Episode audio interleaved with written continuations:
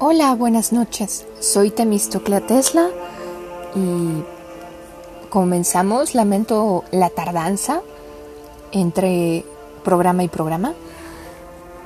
Eh, les, les recuerdo que les estaba leyendo el libro negro del cine mexicano, un libro muy controversial del que solo se hizo un tiraje. Lo escribió Miguel Contreras Torres, pionero del cine en este país y es un es su, su última apuesta para denunciar el monopolio de Oscar William Jenkins en las salas distribuidoras poco después de, de la época de oro del cine. Entonces, comenzamos, ¿vale? Espero que les agrade. Pueden seguir en mis dos páginas de Facebook, Temistoclea Tesla o Temistoclea Tesla Rara Avis. Eh, si se los menciono por si quieren que les lea otro libro, sugerencias, dudas, yo qué sé lo que se les ocurra. Comienzo. Capítulo 6. Principia mi campaña. Veamos lo que decían las publicaciones de la época, que reflejan ya entonces la angustia con la que me dirigía al gobierno de Alemán, ignorando que dentro del seno del mismo estaban los apoyos e influencias más grandes de Jenkins y su camarilla. No podía haber dicho más entonces que puedo decir ahora. Mi pluma temblaba de emoción ante la injusticia, ante el hecho de que los derechos constitucionales los estaban pisoteando un extranjero indeseable que la complicidad de malos mexicanos con la complicidad de malos mexicanos. Todavía esperanzado en la intervención del gobierno, dirigí la siguiente carta abierta en todos los periódicos de México al señor Jenkins y sus socios, precisamente el 20 de diciembre de 1950, en los diarios El Universal, Excelsior, La Prensa, y en el semanario del gremio cinegráfico Novedades no la publicó, por haber pasado muy recientemente a, manos del señor Rómulo Farril. Recordemos que Rómulo pues era socio en negocios eh, de prensa de Jenkins, veterano socio de Jenkins. La carta decía así, Mr. William O. Jenkins, CEO Inversiones de Puebla S.A. Valderas número 95, Ciudad. Muy señor mío, seré breve en el contenido de esta carta e iré al fondo del asunto que nos preocupa. Con la esperanza de poder celebrar con usted una entrevista en un futuro próximo y ser más explícito sobre el particular, tengo entendido, señor Jenkins, que usted imparte ayuda financiera y es el principal accionista de varias empresas de cine, con ramificaciones en toda la República Mexicana o en una gran mayoría del país, constituyendo en un 75% de las plazas importantes en verdadero monopolio. Un, un verdadero monopolio. Estas empresas están constituidas conforme a la ley y en apariencia cumplen con todos los requisitos legales y se ostentan bajo diversos nombres, siendo sus directivos más conocidos los señores Manuel Espinosa Iglesias y Gabriel Alarcón, en los últimos 10 años han prosperado enormemente usted y su empresa y puede usted estar seguro, así como también sus asociados, que no nos guía ni no nos guía ni la envidia ni la codicia al reconocer que ustedes han hecho una labor comercial muy amplia y fructífera. Si ésta no se hubiera extendido y aumentado en tal grado hasta constituirse en un verdadero y poderoso monopolio, que en contravención de nuestras leyes y en manifiesto perjuicio del pequeño comercio y de las actividades de todos los individuos que nos hemos dedicado por años a la profesión cinematográfica, poniéndonos a muchos casi al borde de la ruina en nuestros negocios, es perjudicial.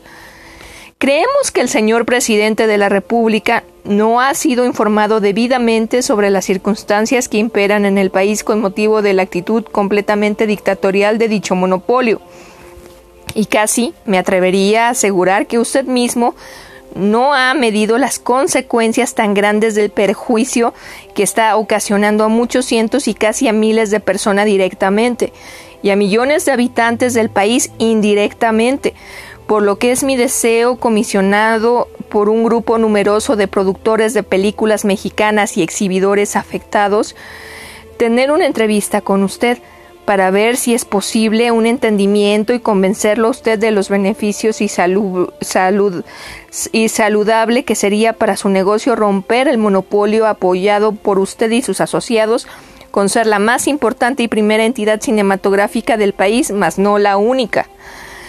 Usted, señor Jenkins, es ciudadano de una gran nación amiga. En los Estados Unidos existe una verdadera lucha por mantener los principios de la democracia en el mundo y México vida de sus fuerzas con Estados Unidos.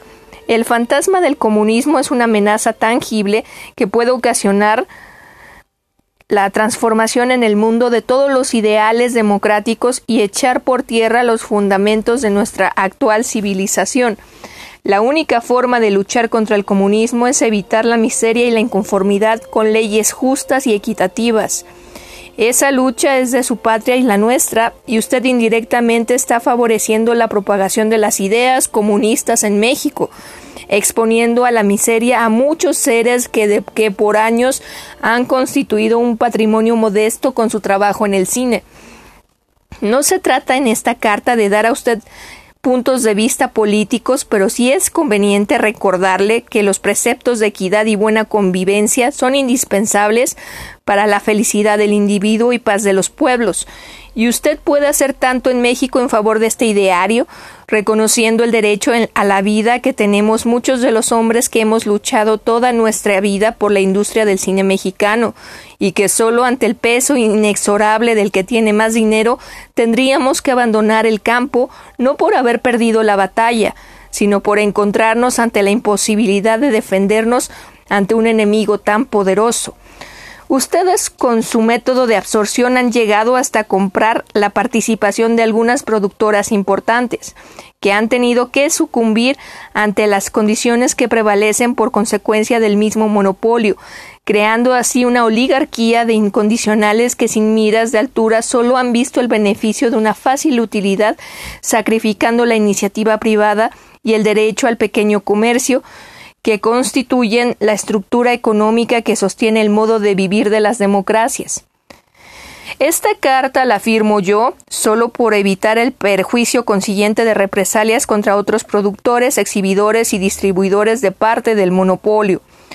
Con la fuerza incontrastable de la razón y confiamos que el gobierno de México nos la dará.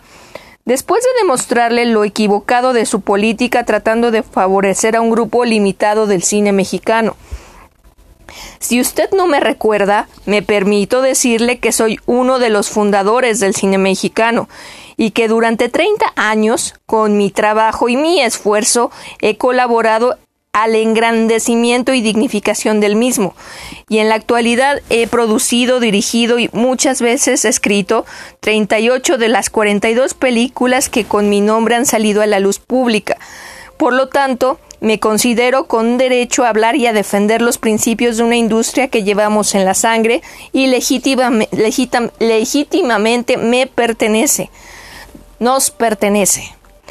Tengo la confianza de que en una entrevista que usted me proporcione, yo le pueda convencer del error a, que lo han llevado sus consejeros.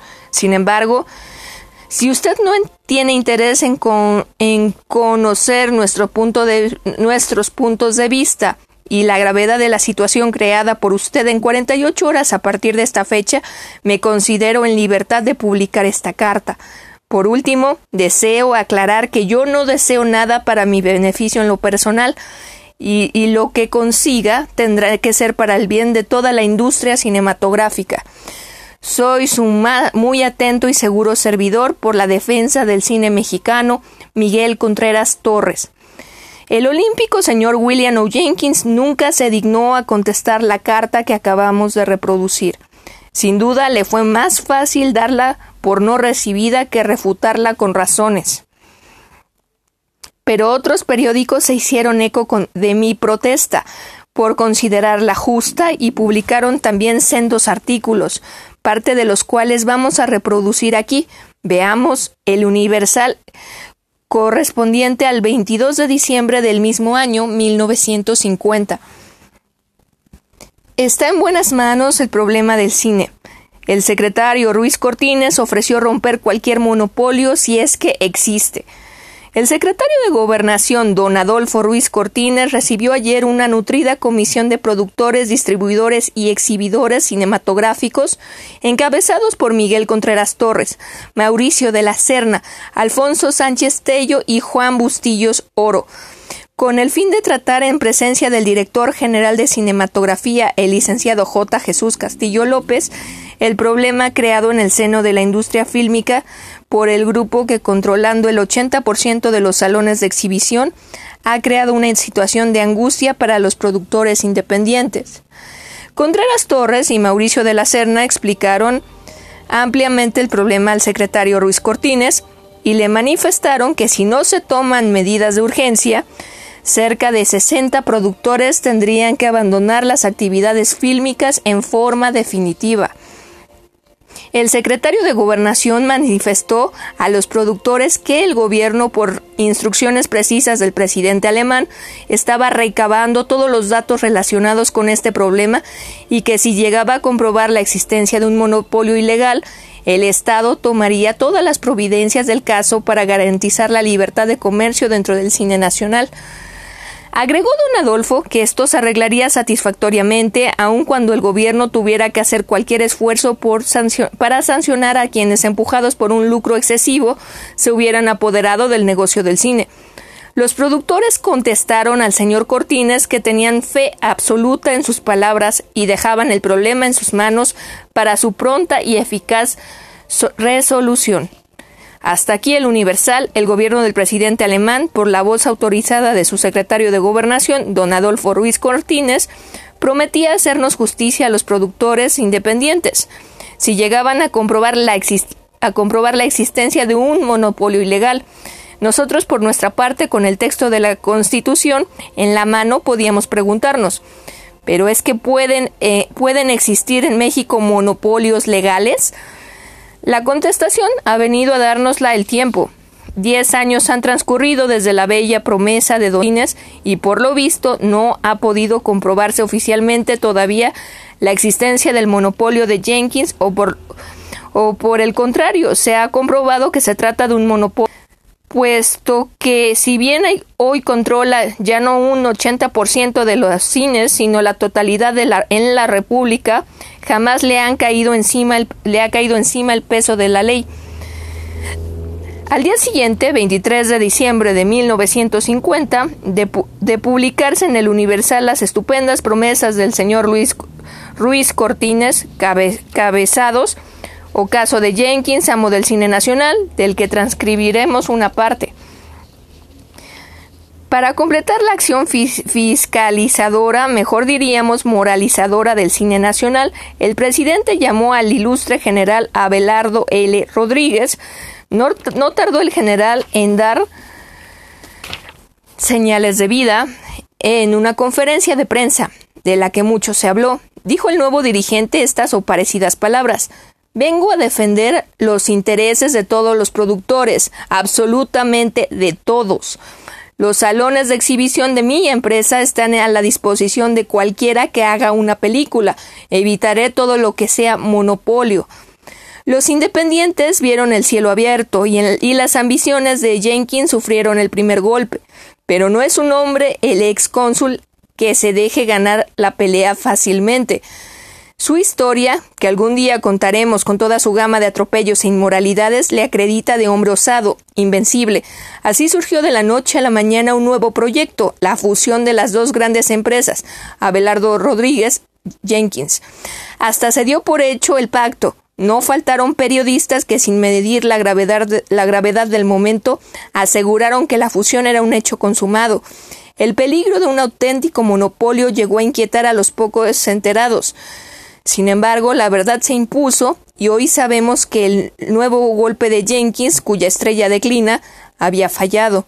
El general Rodríguez no podía ser cómplice de los, de los que han estado usufructuando al cine por medios reprobables. La situación para los independientes continuaba, sin embargo, sin trazas de favorecer de favorable solución. Uno de los pioneros del cine nacional, el productor Miguel Contreras Torres, reúne a los independientes y lanza un yo, un yo acuso contra el magnate millonario William O. Jenkins, acusando a su empresa de monopolizadora. Suyas son estas acusaciones. Ustedes con sus métodos de absorción han llegado hasta comprar la participación de algunas productoras importantes que han tenido que sucumbir ante los, las condiciones que prevalecen por consecuencia del mismo monopolio, creando así una oligarquía de incondicionales que sin miras de altura solo han visto el beneficio de una fácil utilidad sacrificando la iniciativa privada y el derecho al pequeño comercio, que constituye la estructura económica que sostiene el modo de vivir de las democracias. Esta queja de los pequeños productores ha llegado a las manos del jefe de la nación, por lo que acabamos de reproducir de atisbos, puede verse cuántas esperanzas suscitó la actitud gallarda del señor general Abelardo L. Rodríguez, esperanzas que, resultaron quiméricas y actitudes gallardas que terminarían muy poco gallardamente. El 16 de diciembre de 1950, la revista Todo publicaba el siguiente artículo justificada alarma por el anticonstitucional monopolio de la exhibición cinematográfica. El problema cinematográfico de México de aparente complejidad resulta empero de, sencillez de sencillez sorprendente si con honestidad y sano juicio se hace a un lado los mezquinos intereses que se oponen al esclarecimiento de la verdad. Para llegar a la causa misma de los fatales efectos que se traducen en la cada vez peor producción fílmica que con ser tan mala ha dado base al, axioma ya muy conocido. Si es una película mexicana es mala. Y decimos esto con el dolor que nos produce el, eh, en otras no menos importantes industrias. En la cinematografía no solamente existe un estancamiento, sino un marcado retroceso como si nuestra producción en lugar de ir enriqueciéndose con conocimientos y experiencia fuera cuesta abajo en plena decadencia. No es menester ahondar, no es menester... Ahí ya me perdí, lo siento un segundo. No es menester ahondar mucho para llegar al fondo del problema. Basta con asomar la nariz un poco para percibir la descomposición que existe en nuestra industria fílmica. Esta la fetidez que francamente acusa una descomposición que pronto será general si no intervienen aún es tiempo por fortuna, quienes por ley corresponden quienes por ley corresponde intervenir. Al presidente de la Comisión Nacional de Cinematografía, el licenciado Castillo López, y el presidente del Banco Nacional Cinematográfico, nuestro directo amigo, el licenciado Andrés Serra Rojas. Mas si esos dos personajes no hacen nada, tendrán que tomar medidas urgentes algunos otros funcionarios de nuestro gobierno. Muy lejos de nuestra mente la idea de que estos funcionarios padezcan de miopía, pero por ser nuestro deber como periodistas el señalar las lacras y ser también norma inquebrantable de todo la mejor revista de México, hablar claro cuando se versan los altos intereses nacionales, uno de los cuales es la, es la cinematografía como elemento de cultura y difusión, Pasamos a señalar, como hemos dicho, el origen de las terribles causas que palpamos en la pésima producción cinematográfica, la existencia del monopolio de la exhibición cinematográfica encabezado por los señores Guillermo Jenkins, Gabriel Alarcón, Manuel Espinosa Iglesias y Luis R. Montes, quienes constituidos en dictadores y violando abiertamente nuestra constitución que prohíbe todo género de trust, imponen sus leoninas condiciones a los productores que se ven impelidos a filmar películas de bajísimo costo y peor factura, porque los bajísimos porcentajes otorgados a los productores por el monopolio de exhibición hacen nugatorio todo esfuerzo para invertir las fuertes sumas que demanda la producción de películas de gran espectáculo que sean realmente exponentes de la capacidad de nuestros argumentistas y del temperamento y posibilidades de nuestros artistas, cualidades ambas que están en consonancia con el grado de adelanto alcanzado por México en todas sus órdenes, en, en todos los órdenes. Es esta anticonstitucional es este anticonstitucional monopolio de exhibición el que procediendo con un criterio estrictamente mercantilista tasa uniformemente todas las películas que los productores tienen que entregarle solo a ellos, a los del monopolio, para su exhibición en los salones cinematográficos, ni la categoría de los artistas que integran el reparto, ni la calidad del argumento, ni el costo de producción son a pesar de su elocuencia argumentos para convencer a estos señores que de, que de que por elemental equidad y hasta como estímulo para los productores no debe darse el mismo porcentaje a quienes producen películas que realmente honran a nuestra industria fílmica que a quienes solamente guiados por el afán de lucro producen churros. En, serie sin importarles un comino el argumento, los artistas, la escenografía, etcétera, etcétera, porque conociendo su negocio saben de antemano que para el cuadrilátero de monopolistas todo es puerco hasta la cola, y en consecuencia lo mismo pagan por un churro que por una buena película.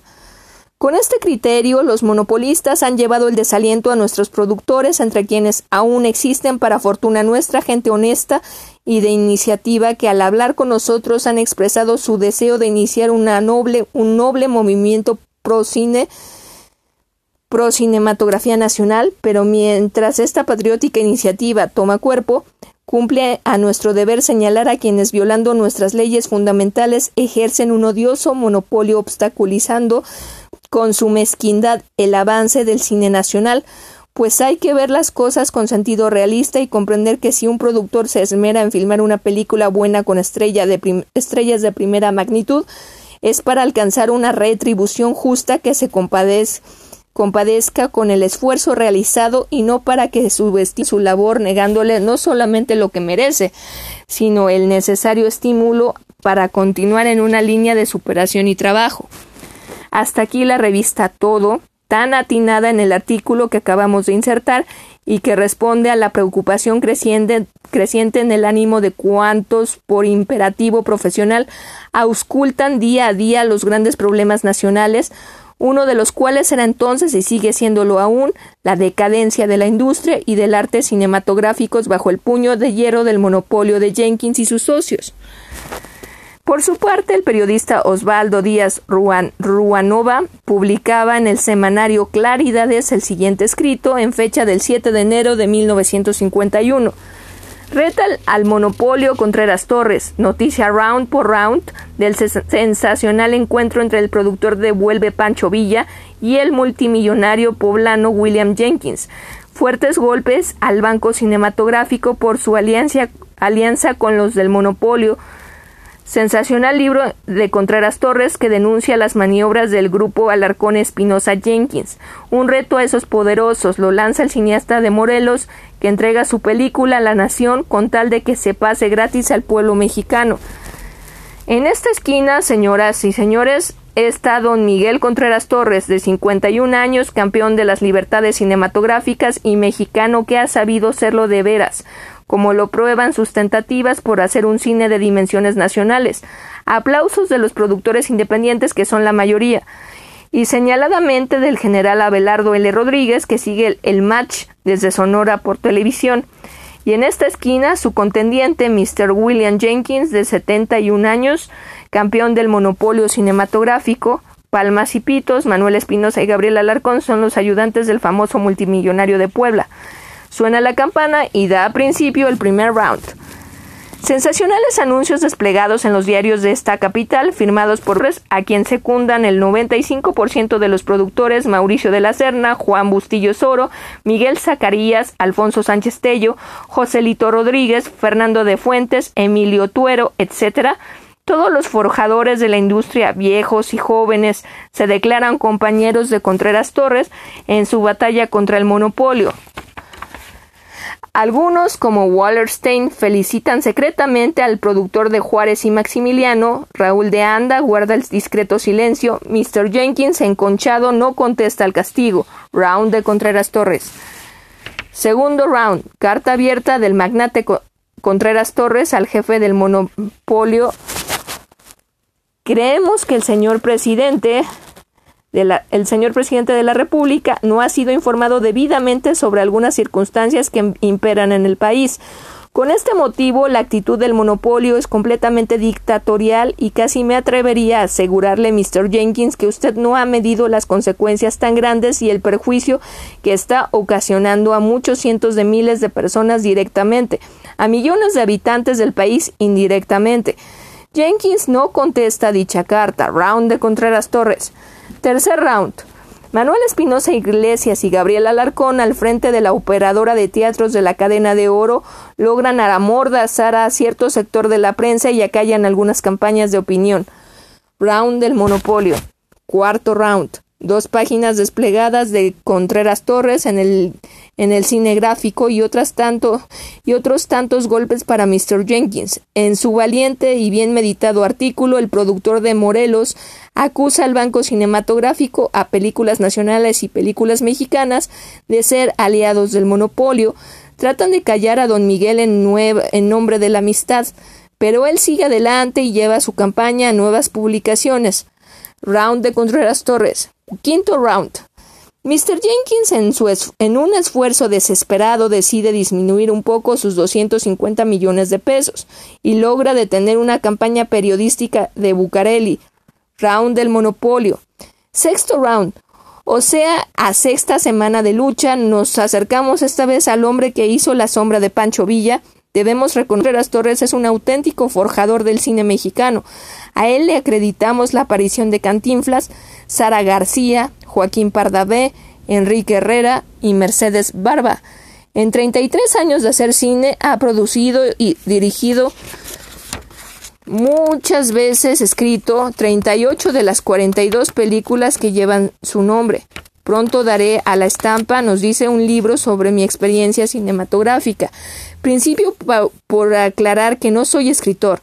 Publicaré la relación demasiado objetiva de lo que he visto y aprendido en 30 años, no solo en México, sino también en Hollywood, España, Francia y Alemania. La mejor época de nuestra industria, a mi juicio, abarca de 1940 a 1945. La rivalidad entre los directores era entonces a modo de acicate que nos hacía trabajar. Más tarde influyó el comercio y principió el reinado de las tongoleles. Aunque el señor Contreras Torres no habla con abundancia de datos y fechas sobre sus películas históricas, La sombra de Pancho Villa, Viva México y Juárez y Maximiliano, Carlota la emperatriz loca, Simón Bolívar y su Morelos, aunque su gusto de lo mexicano le lleva a la recordación de los libros leídos, sesenta de ellos sobre el imperio y la reforma, sin faltar muchas alusiones a la complejidad personalidad de don Porfirio, admirable en su mocedad y repudiable en su vejez, pronto advertimos que el pensamiento de Contreras Torres no se concentra en el tema que trata. La conversación sobre el monopolio fluye, pues, espontánea. Errores del banco. Mi primer choque con, con, ese grupo lo tuve hace ya varios años. Al terminar mi película Morelos, quise, quise presentar completa desde la infancia la vida del héroe.